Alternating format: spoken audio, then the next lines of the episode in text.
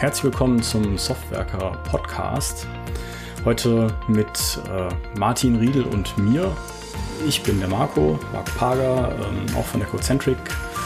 Heute mal eine etwas andere Besetzung, aber wir haben ein ziemlich cooles Thema heute mitgebracht. Und zwar ähm, dreht sich heute alles bei uns um Security.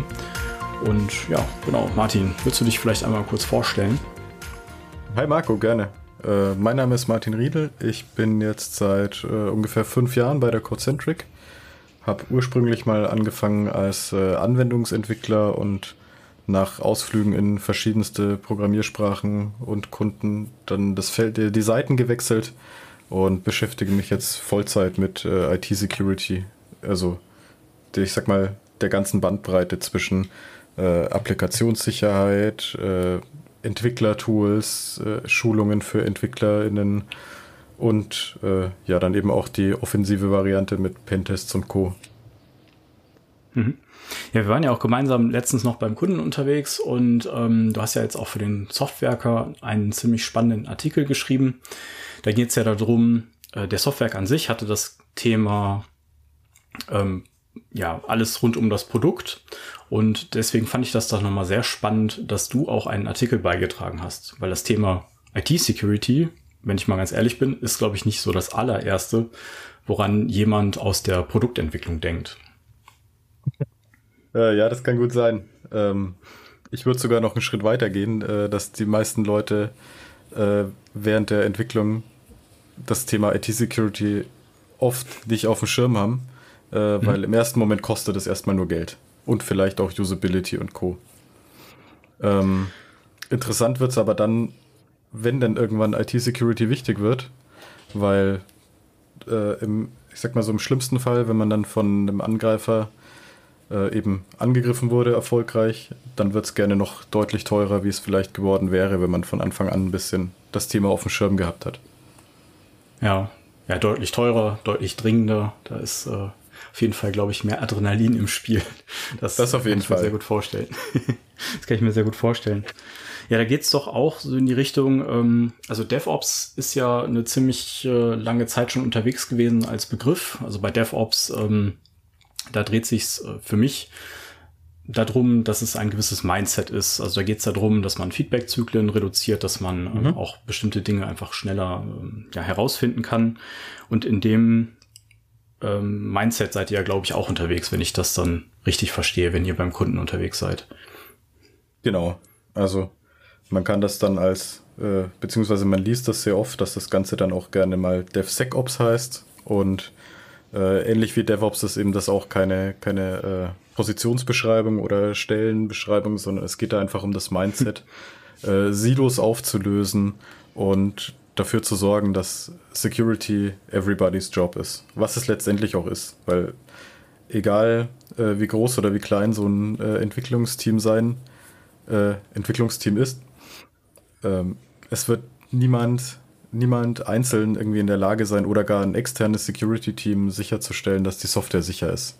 Da muss mhm. Äh, an jeder Stelle in so einem Entwicklungsprozess kann da Hand angelegt werden, jeder kann da ein bisschen seinen Teil machen. Und dann äh, kriegt man im Ideal ein sehr sicheres Produkt. Mhm. Also das ganze Thema DevOps ja nochmal weitergedacht. Also ähm, es geht nicht nur darum, dass das äh, Thema rund um Entwicklung und Betrieb auf äh, viele Schultern verteilt wird, sondern dass jetzt auch ähm, das Thema Security mit in diesen Kanon aufgenommen wird. So verstehe ich das jedenfalls. Genau. Ähm, Okay, das heißt jetzt auch, du hast auch gerade noch mal gesagt, dass es nicht wirklich eine, also es ist keine Jobbeschreibung, was ja schon mal gut ist, ähm, sondern es ist ähm, etwas, was in ein Team mit reingenommen wird. Das heißt, ähm, hast du da auch bestimmte, also gibt es da irgendwas, was man Kunden auch empfehlen kann, wie man sowas aufsetzt oder ähm, wenn du so in das Gespräch reingehst mhm. mit einem interessierten Kunden, was sind so die ersten Themen oder Punkte, die du dann gerne setzt? Das kann man von verschiedenen, äh, also für verschiedenen Ansatzpunkten her sehen. Zum einen geht es dann darum, dass man in so einem Entwicklungsprozess äh, zuallererst mal Transparenz schafft. Also wo stehen wir? Was haben wir vielleicht schon für äh, Schwachstellen eingebaut, äh, wissentlich oder unwissentlich? Und vielleicht haben wir auch, äh, können wir uns noch Gedanken machen in dem äh, Threat Modeling, welche Bedrohungslagen für uns überhaupt als Produkt interessant sind, beziehungsweise wie wahrscheinlich ist.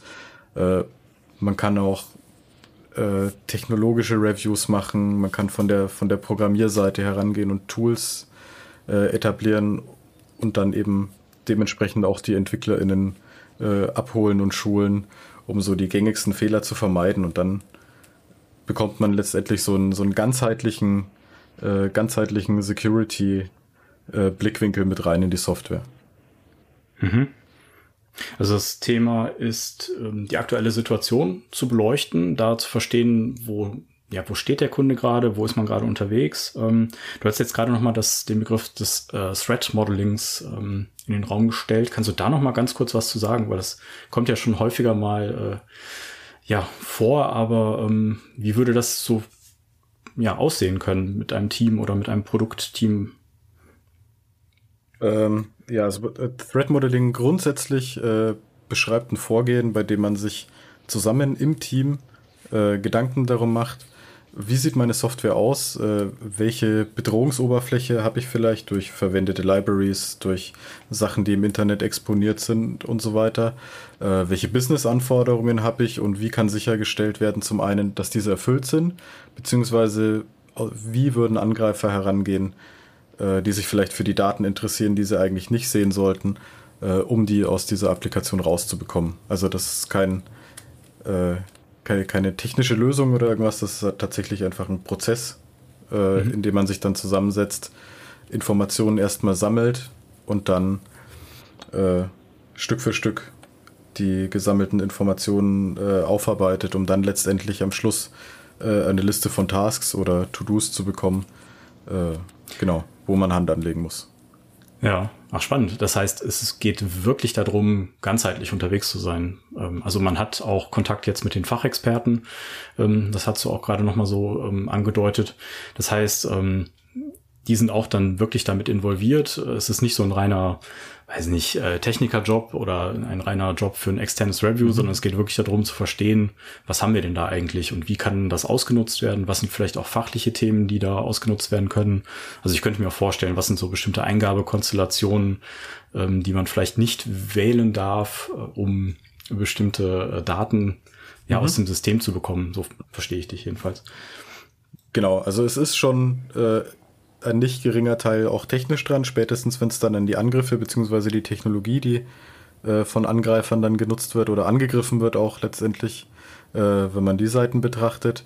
Aber ähm, jetzt mal ganz, äh, ganz plakativ gesagt, wenn man nicht weiß, was der Zweck für seine Applikation ist, also der quasi der Geschäftszweck der Anwendung oder womit sie überhaupt ihre, ihren, ihr Dasein rechtfertigt und ihr Geld verdient, das kann man auch nicht schützen. Hm. Ja, sehr gut. Ja, genau. Also das Ziel ist, man möchte Transparenz schaffen, um ja, Entscheidungen informiert treffen zu können. Und da geht's dann auch ja um Schwachstellen, wie du es gerade gesagt hattest. Und ähm, das Thema Architektur fand ich auch nochmal ziemlich interessant. Also dass man da auch wirklich nochmal ja, Auswirkungen auf die ja, Fähigkeiten der Security hat. Äh, ja, genau. Also das ist, Architektur ist natürlich auch ein nicht unwesentlicher äh, Teil. Äh, schon allein deshalb, weil je, je, aufwendiger so eine Architektur ist und je komplexer das vielleicht schon mal zu verstehen ist, äh, Kollegen aus dem Betrieb werden das mit Sicherheit auch äh, erlebt haben. Vielleicht ist es dann auch komplizierter, das Ganze äh, hochverfügbar zu betreiben oder im Zweifelsfall zu debuggen.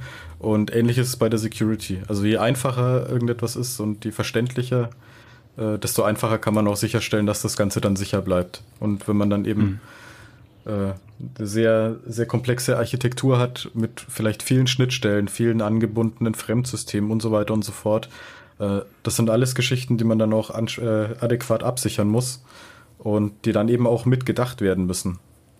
Mhm. Also man hat wenn man in so einen Prozess reingeht, äh, ist das so ein typischer Aufschlag, den ihr dann macht? Also geht ihr einmal in so ein Threat Modeling rein, um danach in so einen iterativen Prozess reinzugehen? Mhm. Genau, das äh, ah, okay. ist auf jeden Fall ein ziemlich, ziemlich gangbarer Weg. Man hat eben dann auch an der Stelle den Vorteil, gerade wenn man als externer Berater in eine Firma reinkommt, äh, durch dieses äh, multidisziplinäre äh, an der ganzen Geschichte, dass man dann eben auch idealerweise Leute kennenlernt aus dem Fachbereich, die fachliche Anforderungen mitbringen. Man hat Kontakt zu Leuten, die die Enterprise-Architektur betreuen oder die äh, Programmierrichtlinien und natürlich letztendlich dann auch die EntwicklerInnen, die damit jeden Tag arbeiten müssen.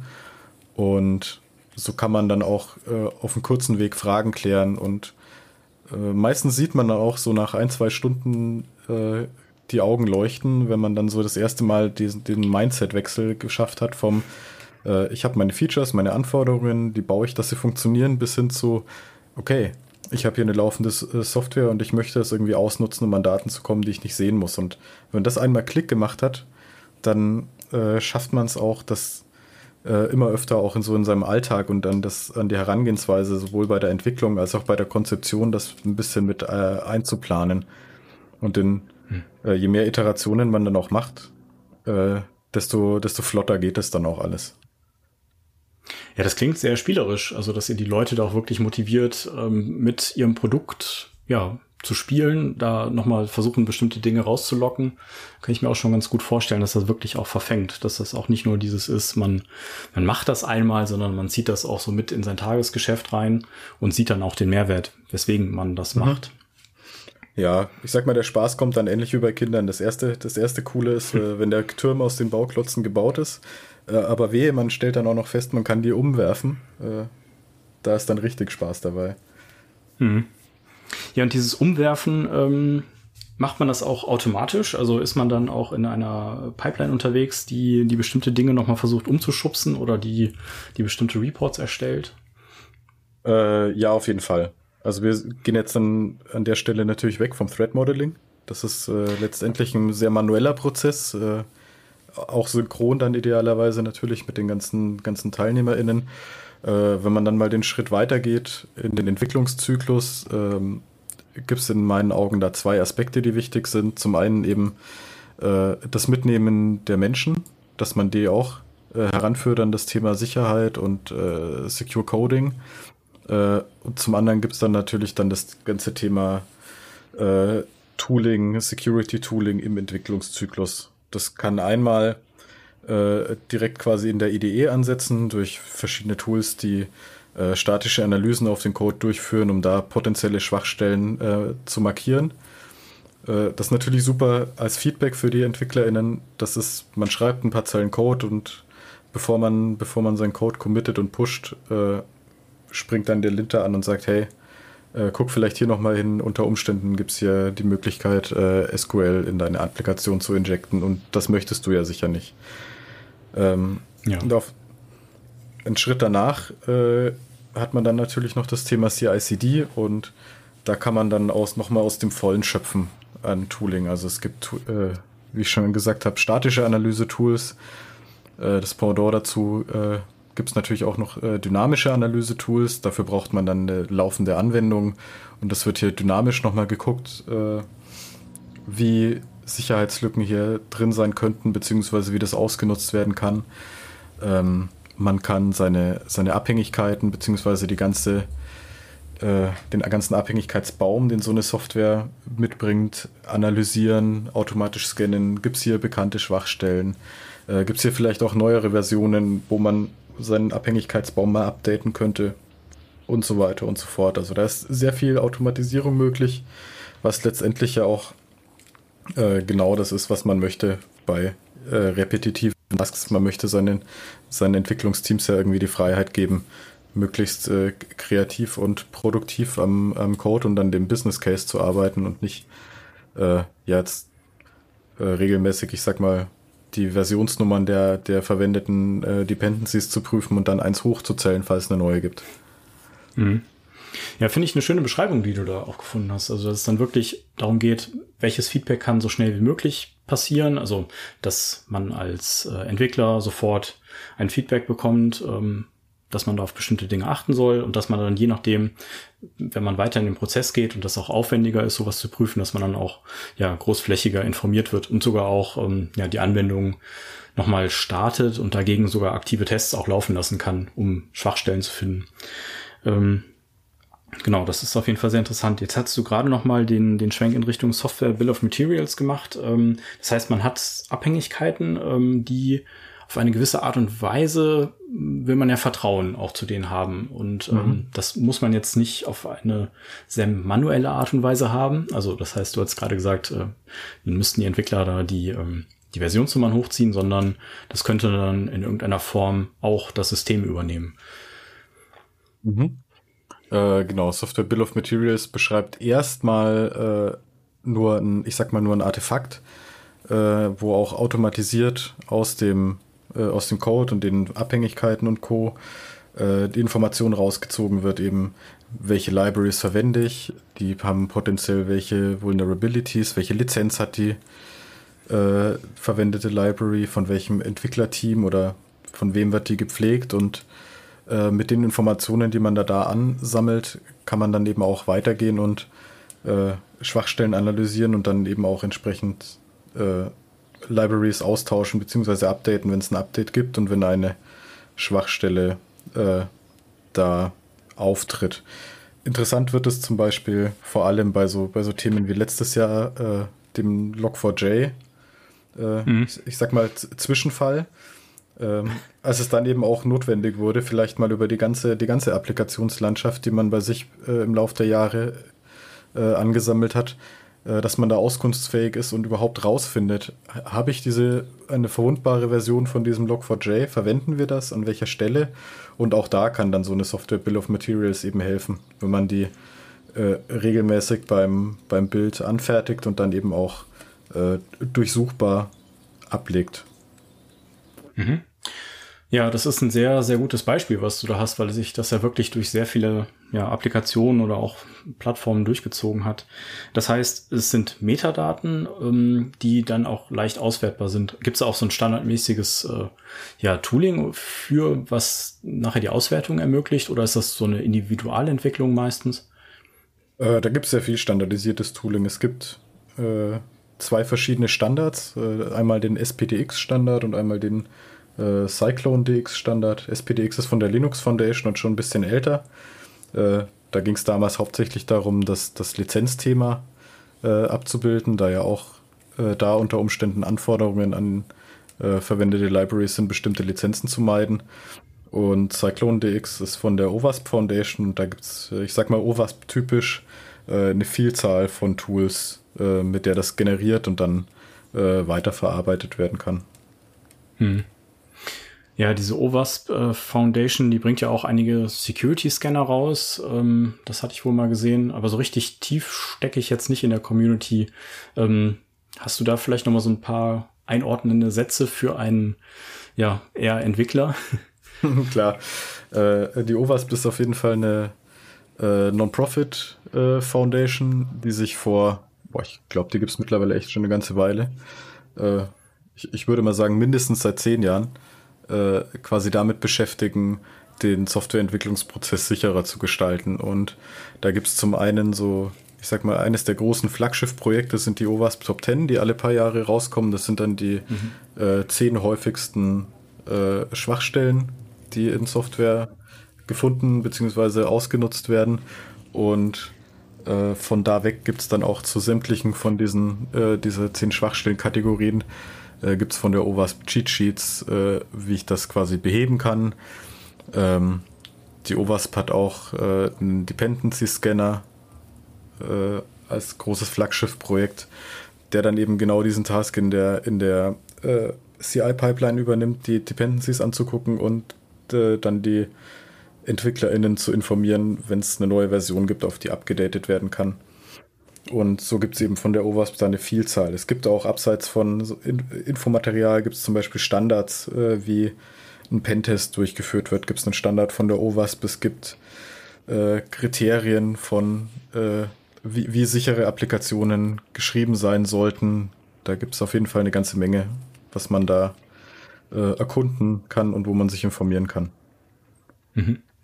Ja, das scheint mir auf jeden Fall eine gute Informationsquelle zu sein, ähm, wenn ich auch in einem ja, Team unterwegs bin, was diesen DevSecOps-Gedanken verfolgt, ähm, dass man da auch irgendwo sich mit ja, Informationen da auch schon mal in die Richtung eindecken kann. Weil ich glaube, so die Herausforderung ist ja auch, dass man die Leute, ja, die man auch mitgenommen hat, also du hast das sehr schön auch beschrieben, dass die dann auch dieses Spielerische da mitnehmen, dass die ja dann auch noch so ein bisschen, ähm, ja, mit äh, ja, in irgendeiner Form Futter bekommen, um es mal so zu sagen.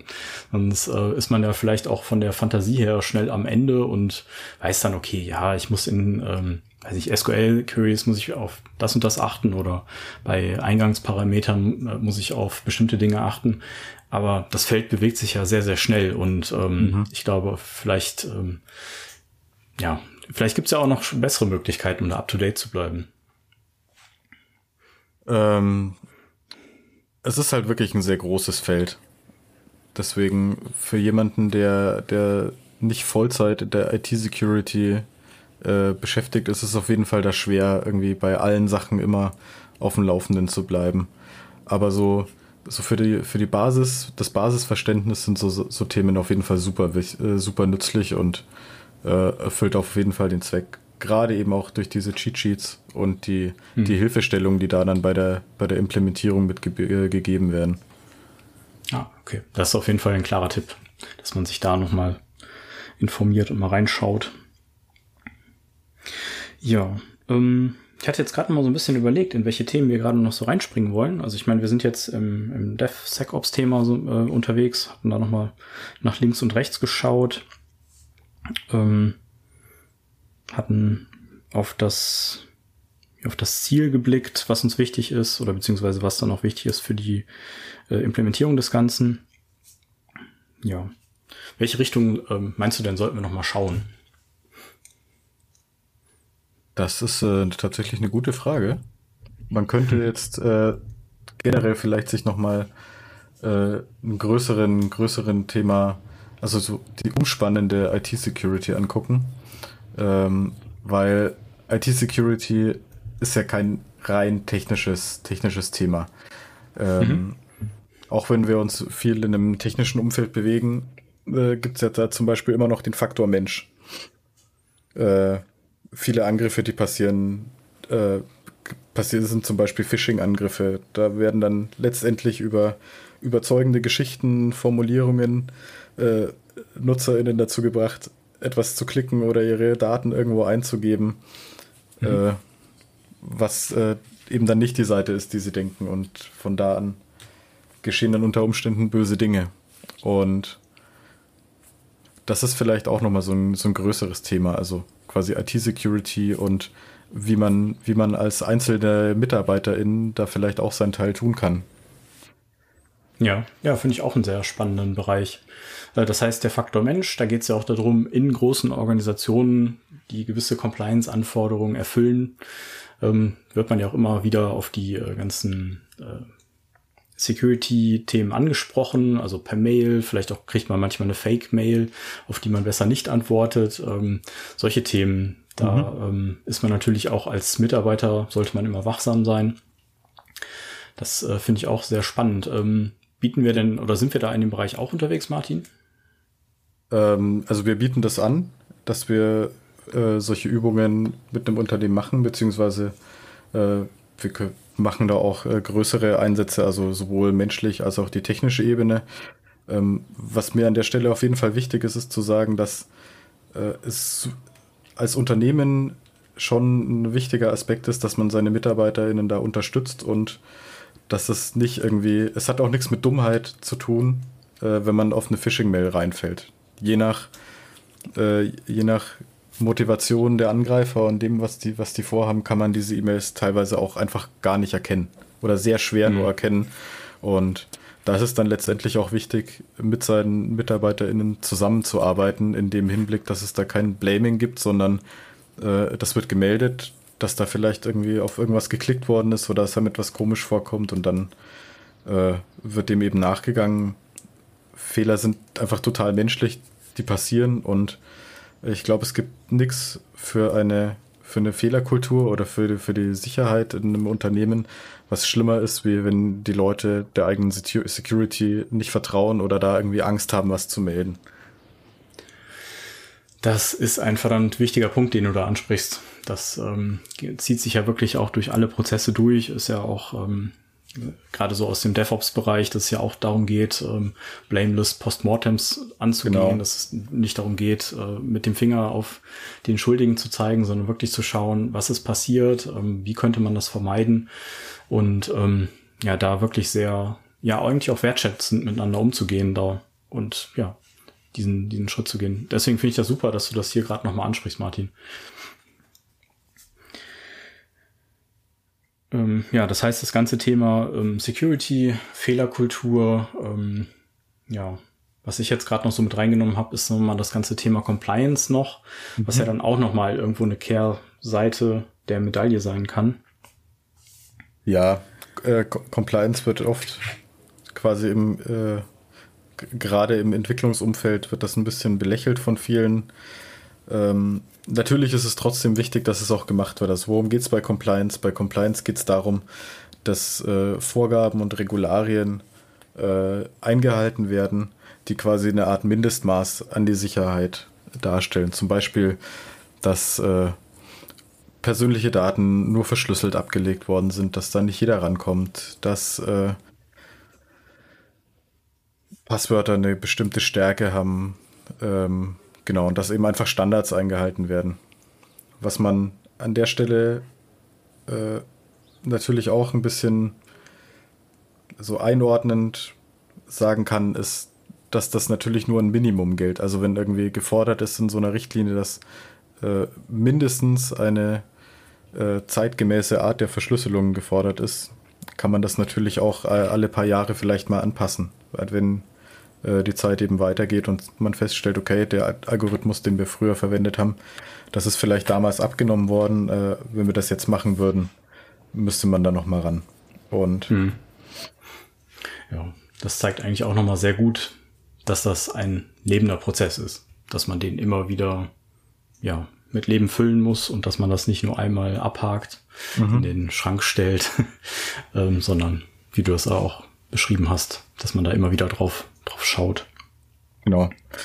Es ist eben einfach an der Stelle auch wieder ein Miteinander. Also man kann irgendwie die Compliance äh, in den Entwicklungsprozess mit einbeziehen und sich im Zweifelsfall da äh, von den Kolleginnen und Kollegen auch mal Feedback holen.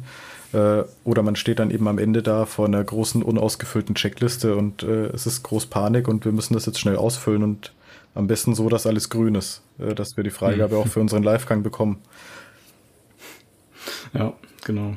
Ja, so kann man natürlich auch viel agiler dann Projekte entwickeln, wenn das wirklich ein Teil des Daily Business ist und ähm, das wirklich dann auch Schritt für Schritt immer mitwächst. Das kann ich mir auch sehr gut, sehr, sehr gut vorstellen. Ja, Martin, ähm, ich würde fast sagen, dass wir so einmal einen Rundumflug in dem sehr kleinen Universum, was wir uns, glaube ich, gesteckt haben, gemacht mhm. haben. Oder fehlt dir da noch gerade irgendwas? Hm, spontan fällt mir tatsächlich nichts ein, was noch fehlen würde.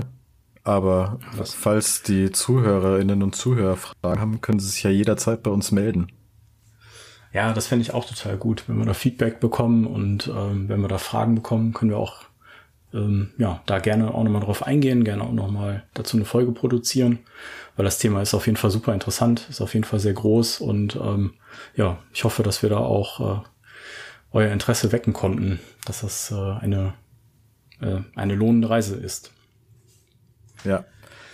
Vielleicht doch noch eine Sache, die mir tatsächlich wichtig ist zu sagen, äh, auch wenn das oft äh, die ganzen Security-Themen su super komplex klingen, ähm, das ist eigentlich auch keine, keine Raketenwissenschaft. Es ist, wir kochen alle nur mit Wasser und es ist einfach ein anderer Fokus wie die Anwendungsentwicklung. Wenn man da äh, sich ein bisschen Zeit nimmt und sich ein bisschen einarbeitet, ist das aber auch alles machbar.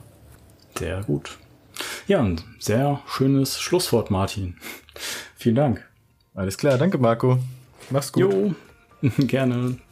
Dann ciao Martin und ich hoffe, dass wir uns das nächste Mal auch wieder hören hier beim Softwerker Cast.